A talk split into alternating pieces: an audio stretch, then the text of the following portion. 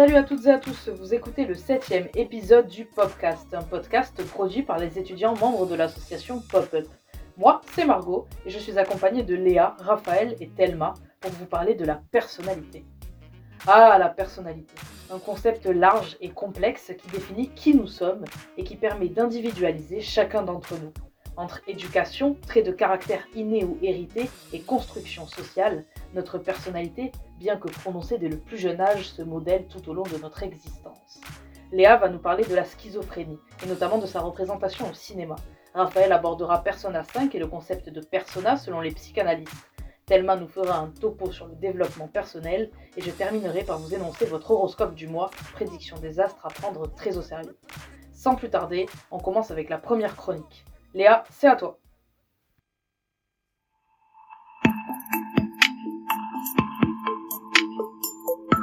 Salut à toutes et à tous. Depuis toujours, la schizophrénie fascine. Ce n'est pas comme avoir le diabète ou l'appendicite, c'est quelque chose qu'on n'arrive pas à palper, analyse la docteure Marine Rimbaud. À travers ce podcast sur la personnalité, je vais aborder la schizophrénie et la représentation que l'on a d'elle. Dans les films, les séries, les documentaires ou les reportages, la schizophrénie est souvent rapportée à quelque chose de presque irréaliste. Une sorte de dédoublement de la personnalité qui pousserait à agir de manière irréfléchie, voire incontrôlée. De premier abord, quand on parle de schizophrénie, et quand on est peu familier à ce terme, on pense indéniablement à quoi? Moi je pense à la folie, l'étrangeté, la pulsion, les assassins, la violence, l'instabilité, la psychose, la maladie et bien d'autres. Et la fiction vient accentuer cette stigmatisation, cette représentation dans la société, voire c'est le cinéma qui l'a créé. Souvent assimilés à des fous, les schizophrènes sont simplement en fait atteints d'une pathologie qu'on définit et diagnostique de mieux en mieux aujourd'hui. Alors la schizophrénie, dans sa définition la plus simple, qu'est-ce que c'est? Déjà, on parle même plus d'une schizophrénie, mais de plusieurs. Selon la définition de Sébastien Boller, directeur de la rédaction du cerveau et psycho, de manière très littérale, la schizophrénie est une maladie qui se caractérise par la manifestation de trois dimensions. Alors quelles sont ces trois dimensions justement? La dimension positive, donc là le patient est atteint par des perceptions qui n'appartiennent pas au réel, en d'autres termes des hallucinations, des délires. La dimension négative, le patient n'a pas la capacité de ressentir, penser ou faire quelque chose. La dimension de désorganisation, donc là le patient rencontre des difficultés à construire sa réflexion et agir de manière appropriée, se caractérisant euh, souvent par la sensation que ce n'est pas lui qui agit, qui n'est pas responsable de son comportement, de ses actes.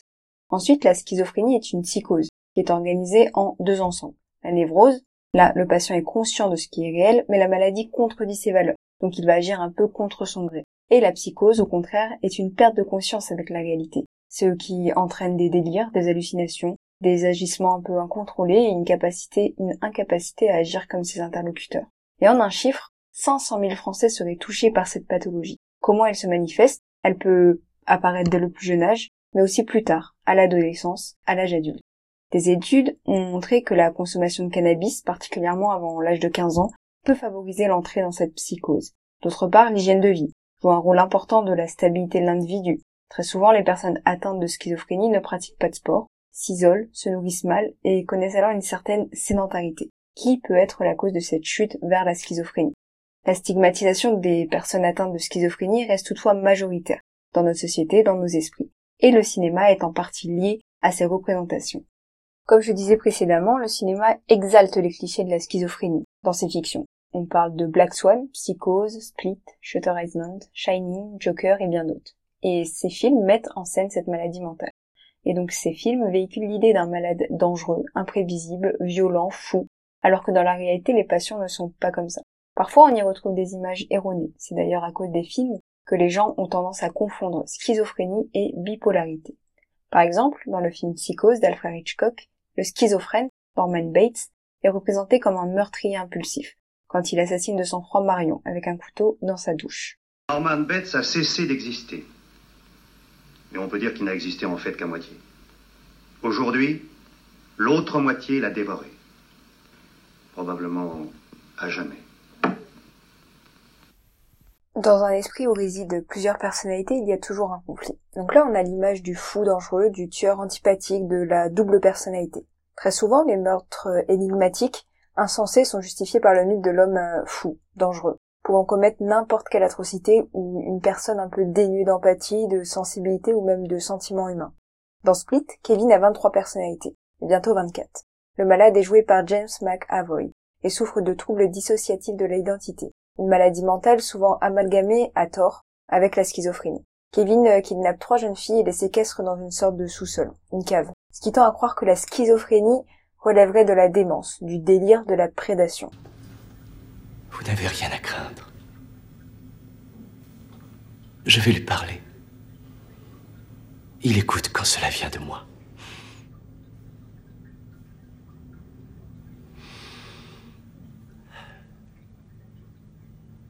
Il est perturbé. Il sait pourquoi vous êtes ici. Il lui est interdit de vous toucher. Il le sait. Le cinéma, donc, en résumé, est très riche de ce genre de film, et ça vaut même quelques œuvres iconiques, qui s'inscrivent dans les classiques du cinéma, notamment Psychose, de notre célèbre Hitchcock, et donc si l'envie ou l'ennui vous amène à regarder ces fictions, vous saurez maintenant qu'il est nécessaire de prendre du recul sur ce qui nous est représenté au cinéma. Parce que le cinéma, son ambition, son but, c'est de nous embarquer dans sa réalité.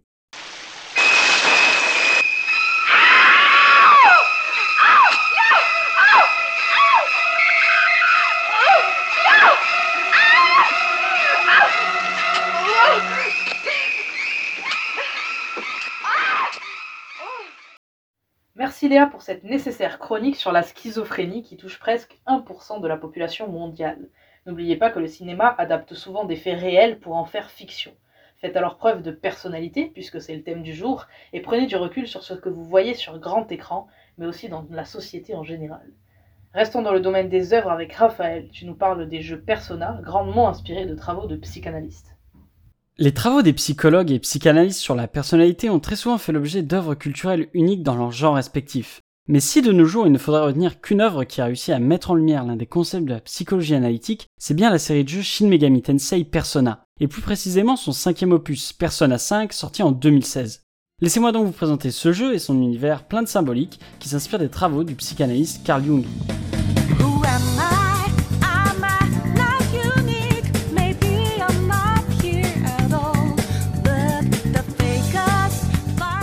Persona 5 est un jeu de rôle japonais nous mettant dans la peau d'un lycéen dont la vie a basculé à la suite de sa rencontre avec un politicien corrompu et complètement torché qui était en train d'harceler une jeune femme dans la rue. Notre héros, en protégeant la victime, va être poursuivi en justice par le harceleur, profitant de son pouvoir pour manipuler la police et sa victime par la même occasion.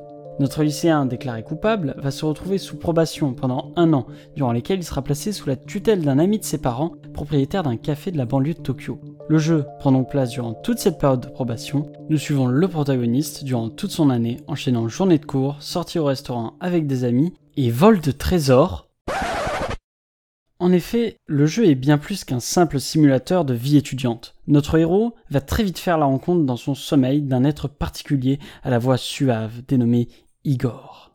Trickster, welcome to my velvet room. Le protagoniste se voit alors révéler qu'il est un trickster, que je pourrais traduire par fripon, mais c'est hors de question. Suite à cette rencontre, dès son premier jour dans son nouveau lycée, au moment d'arriver sur place, le bâtiment s'est transformé en un immense château appartenant à un roi qui n'est nul autre que son prof de sport. Alors oui, je me doute que vous devez être un peu perdu, ne vous inquiétez pas, on arrive à la partie intéressante. Capturé et mis au cachot par le roi, le protagoniste et un autre élève croisé plus tôt se retrouvent dos au mur quand le prof de sport décide de les exécuter. Mais c'est à ce moment-là que notre héros se voit obtenir un masque, qu'en arrachant, il éveille son persona, Arsène. Oui oui, comme Arsène Lupin, le gentleman cambrioleur. Avec son pouvoir, il se libère et s'enfuit à l'aide de Morgana, un chat aux allures de voleur qui essaye de voler le trésor du château. S'ensuit alors une pléthore d'explications. Morgana est lui aussi un utilisateur de persona. Le mot persona en latin désignait le masque que portaient les acteurs de théâtre. Pour Carl Jung, un persona est la part de personnalité qui organise le rapport de l'individu à la société, la façon dont chacun doit plus ou moins jouer un personnage socialement prédéfini afin de tenir son rôle social. Et là, si vous avez vu le film The Mask avec Jim Carrey, ça doit peut-être vous rappeler quelque chose. Si je vous suis bien, à votre avis, tout le monde porte un masque. Tout le monde, oui. Enfin, évidemment, c'est une métaphore, un symbole nous refulons nos désirs les plus secrets pour donner de nous une image qui soit socialement acceptable. L'ouvrage s'intitule bien sûr Les masques que nous portons par le docteur Arthur Newman, que je remercie d'être ici ce soir. Dans le jeu, il s'agirait plutôt d'esprits procurant des pouvoirs à nos héros et qui ne peuvent apparaître que dans le métaverse. Le métaverse est l'univers subconscient des individus. Ici, le château est la vision subconsciente du lycée par le professeur de sport. Il se prend pour le roi du lycée dû à sa position de pouvoir vis-à-vis des élèves, mais aussi vis-à-vis de l'administration, car il s'agit d'un ancien médaillé olympique qui a permis à l'équipe de volley de l'école de se classer parmi les meilleurs du pays au prix de la santé physique de ses élèves. Le professeur a donc une vision distordue du lycée dans lequel les membres des clubs sportifs sont des esclaves travaillant pour sa gloire, et les membres du club féminin de volleyball sont quant à elles des esclaves sexuels. Si vous ne l'avez pas compris dès le départ, Persona 5 est bien réservé à un public averti. Des thèmes comme le suicide, la manipulation ou encore le deuil sont abordés tout au long de l'aventure, renforçant d'autant plus le message de l'œuvre. Mais là vous devez vous demander, quel est ce message? Eh bien, si le personnage de Morgana n'est autre que celui de Zoro, ce n'est pas pour rien. Le message est ici celui de la rébellion adolescente et de la justice dans une société où des adultes corrompus se permettent de faire ce qu'ils veulent. Suite à toutes ces révélations, notre protagoniste, Morgana et leur camarade, qui éveillera lui aussi son persona, décident de devenir les voleurs fantômes de cœur. Les cœurs n'ont ici rien à voir avec l'organe, il s'agit des trésors des individus corrompus. Une fois un trésor volé, la personne aura soudainement un changement de fusil d'épaule et dénoncera publiquement tous ses crimes. Ainsi, nos héros ont pour but de réformer la société en s'attaquant à toujours plus gros. Bon, je vous ai donné le speech de base, mais si vous avez bien suivi, vous devez vous demander qu'est-ce qu'un trickster? Eh bien, figurez-vous que notre bon vieux Carl Jung a la réponse. Ses travaux autour du trickster lui permirent de développer le concept d'enfant intérieur, ou enfant divin. En apportant sa contribution à l'étude de la psychologie du trickster, cela eut aussi un développement a priori inattendu, celui de la notion d'enfant intérieur utilisée en psychothérapie pour adultes. C'est-à-dire quand un homme ou une femme, parvenu à ce que l'on nomme la seconde partie de la vie, décide d'entreprendre un chemin de développement personnel. Chez l'homme normal, la figure du trickster est représentée par des contre-tendances inconscientes, apparaissant à chaque fois que l'homme se sent à la merci d'incidents apparemment malveillants. Persona 5 illustre parfaitement la figure du trickster. Notre héros, qui prendra le nom de Joker à la suite de la création des voleurs fantômes, devient un trickster à partir du moment où sa probation commence, à la suite de l'incident malveillant avec le politique. Bon, là vous devez vous dire c'est bien beau, mais dans le jeu ça fait quoi? D'abord, replaçons-nous dans le château du libidineux prof de sport. À l'intérieur du château, il y a des gardes. Ces gardes sont des perceptions subconscientes des individus protégeant le prof de sport. Car oui, malheureusement, des personnes sont au courant de ces agissements, mais ne font rien par peur de représailles.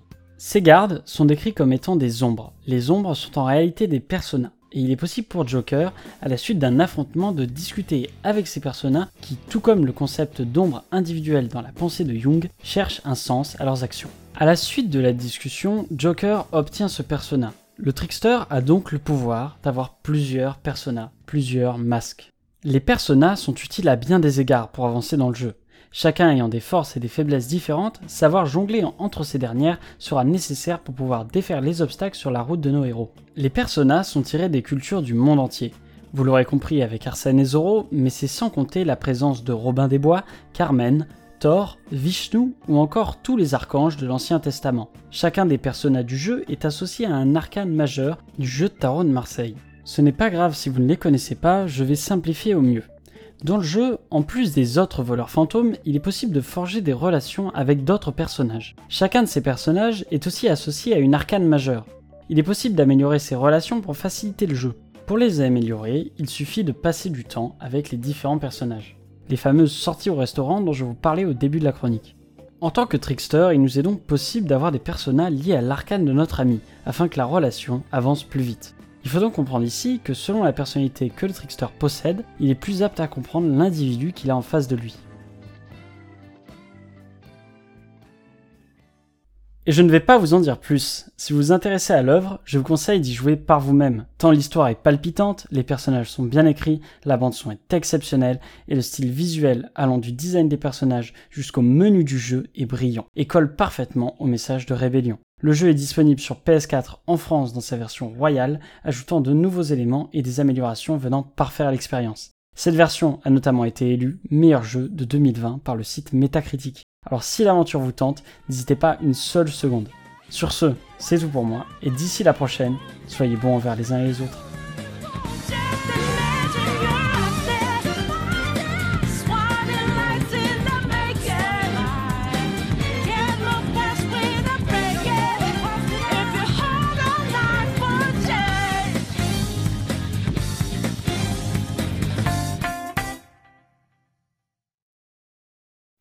Merci Raphaël qui, en plus d'être un chroniqueur hors pair, est au montage de ce septième épisode. Place à la chronique de Thelma qui analyse la recherche d'individualisation à tout prix de chacun dans la société actuelle, et cela passe par une démocratisation du concept de développement personnel. C'est pas vrai Ça va être hallucinant. Oh En manque d'inspiration pour écrire ma chronique, j'ai fait comme toute personne en 2021 et je suis allée taper sur internet les mots personnalité suivi de avoir de la personnalité. À cette deuxième recherche s'est affichée sur mon écran une ribambelle d'articles plus loufoques les uns que les autres. Du WikiHow qui vous apprend 5 leçons à avoir du caractère, en passant par tout un tas de blogs très sérieux qui tentent en quelques exercices faciles de vous apprendre à vous affirmer pour mieux réussir dans la vie. Autant de pages internet qui s'inscrivent dans la longue liste de contenus liés au développement personnel. Après passer l'étonnement, une foule de questions me sont venues en tête. Existe-t-il vraiment des gens qui consultent ces pages?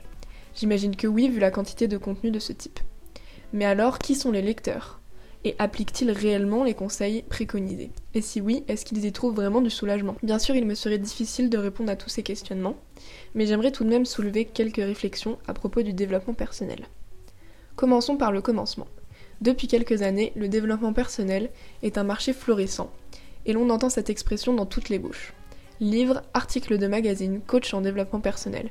Ils sont nombreux à surfer sur cette tendance et à vendre des nouvelles techniques infaillibles qui changeront nos vies. Même s'il est difficile d'avoir une définition précise du développement personnel, car chaque spécialiste semble avoir sa propre interprétation, on peut quand même dire qu'il est axé sur la connaissance et la transformation de soi en vue d'améliorer sa condition de vie et son bien-être. Cependant, il est important de souligner la variété des contenus se revendiquant appartenir au développement personnel. Si certains livres sont réellement écrits par des spécialistes du sujet, d'autres se contentent de copier les techniques ayant fait succès, avec pour unique objectif celui de vendre. C'est particulièrement cette deuxième catégorie qui est critiquée par les chercheurs dont je vais parler. Les librairies croulent sous les ouvrages de développement personnel, et pour cause, celui-ci est vendeur. Les gens vont mal, et comme on dit, le malheur des uns fait le chiffre d'affaires des autres. L'avantage du développement personnel est qu'il prétend fournir des techniques adaptables à tous les individus, quel que soit le problème qui l'empêche de s'épanouir. Ainsi, un même livre pourra être utilisé en cas de burn-out, de crise de la quarantaine ou de rupture amoureuse. Et ça, c'est pratique pour toucher le plus de clients possible. Un des grands axes du développement personnel est celui de la psychologie positive. Cette technique voudrait qu'en changeant d'état d'esprit et en regardant les choses de manière plus positive, on pourrait voir le monde différemment et donc se détacher de ce qui nous opprime. En d'autres termes, le bonheur ne dépendrait pas de notre condition, mais se trouverait en chacun de nous. Il suffirait donc de s'y reconnecter. Edgar Cabanas et Eva Illouz, auteurs de Happycracy, un essai sur les coulisses de la psychologie positive, remettent en question cette approche. D'abord car elle s'inspire souvent de disciplines scientifiques comme la psychologie, alors que ces auteurs n'ont souvent rien à voir avec ce monde-là. Mais aussi car elle occulterait les facteurs sociaux qui sont bien souvent à l'origine du mal-être des individus. En effet, pour cette psychologie, tout le monde peut accéder au bonheur en changeant sa manière de voir les choses, quelle que soit donc sa position sociale. Or, on peut se douter qu'il est plus simple d'adopter un esprit positif quand on ne doit pas se soucier de nos revenus en fin de mois. Donc même si le bonheur est en chacun de nous, il faut avoir le temps et l'énergie nécessaires pour aller le chercher. Une autre critique est celle de la dépolitisation que la psychologie positive entraînerait. On peut imaginer qu'une personne qui verrait cette approche comme la réponse à tous ses problèmes se déconnecterait de tout combat politique et militant. Car si l'épanouissement est à l'intérieur de nous, quelle que soit notre condition, à quoi bon lutter pour changer le monde? Or, c'est précisément ce monde-là qui est souvent à l'origine du mal-être. L'exemple le plus frappant se trouve au sein des entreprises elles sont de plus en plus nombreuses à faire appel à des coachs en développement personnel. À première vue, cela peut sembler être une avancée. Enfin, les patrons se préoccupent du bien-être physique et mental de leurs employés. Mais pour les auteurs d'Apicratie, le développement personnel fait émerger une nouvelle forme de pouvoir dans les entreprises, visant à faire accepter aux individus un modèle de travail où on attend d'eux toujours plus de productivité. Selon ces théories, l'employé éreinté par sa routine n'aurait plus aucun intérêt à protester pour changer sa condition, puisqu'encore une fois, le bonheur serait déjà en lui. Ces techniques de psychologie positive ne participeraient-elles pas à l'acceptation d'un monde toujours plus inégalitaire? De plus, le développement personnel est souvent accusé d'accentuer l'individualisme déjà très présent dans nos sociétés. Il n'y a qu'à regarder le vocabulaire utilisé. Tout est centré sur l'individu. Ces approches tendraient à segmenter la population, où chacun aurait ses petits problèmes qu'il devrait régler tout seul pour aller mieux. Mais pour Nicolas Marquis, docteur en sociologie, le développement personnel comprend deux mouvements, dont le premier serait ce retour à soi, et le second, un retour vers les autres et vers le monde qui nous entoure. Une approche qui collerait avec la célèbre phrase de Gandhi, soit le changement que tu veux voir dans le monde. Mais reste à savoir si les individus ne s'arrêtent pas à la première étape du processus. Bien sûr, il faut nuancer les aspects que je viens d'évoquer, car il existe un nombre très important de contenus se référant au développement personnel et différentes manières plus ou moins saines de les consommer. Le but n'est pas de le diaboliser en le rendant coupable de tous les maux de la société, mais seulement de réfléchir aux dérives qu'il induit et aux limites que l'on peut lui trouver. Car comme tous les phénomènes de masse, il y a du bon et du moins bon à en tirer. Merci d'avoir écouté cette chronique et à bientôt. Et merci Thelma pour cette chronique bien complète et intéressante pour quelqu'un en manque d'inspiration. On approche de la fin de cette émission, mais avant de conclure, veillez aux prédictions des astres, parce que personnalité rime souvent avec astrologie. Voici en exclusivité votre horoscope du mois. Bélier, ne foncez pas tête baissée dans tout ce que vous entreprenez, cela vous empêche d'avoir une vision large de votre futur. Remarquez, même les astres voient trouble. Taureau, les échecs continuent de pleuvoir, mais ne lâchez rien, c'est la saison. Gémeaux, ne refusez aucune proposition qui va se présenter à vous dans les prochaines semaines. Oui, même un repas chez la belle famille, cela pourrait vous mener à la gloire. Cancer, apprenez à vous taire quand il n'est pas nécessaire que vous donniez votre avis. Personne ne vous le demande jamais. Lion, côté travail, malgré une promotion qui ne sera pas acceptée, ça va à peu près.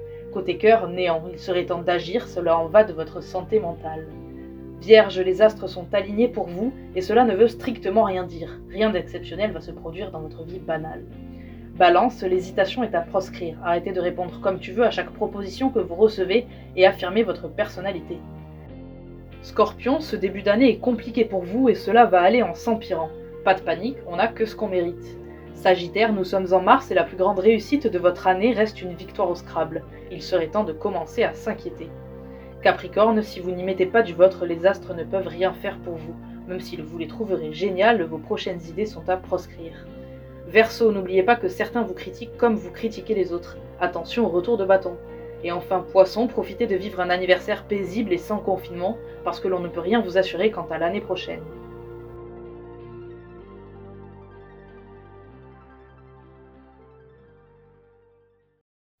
C'est sur cette touche d'optimisme que le septième épisode du podcast se termine.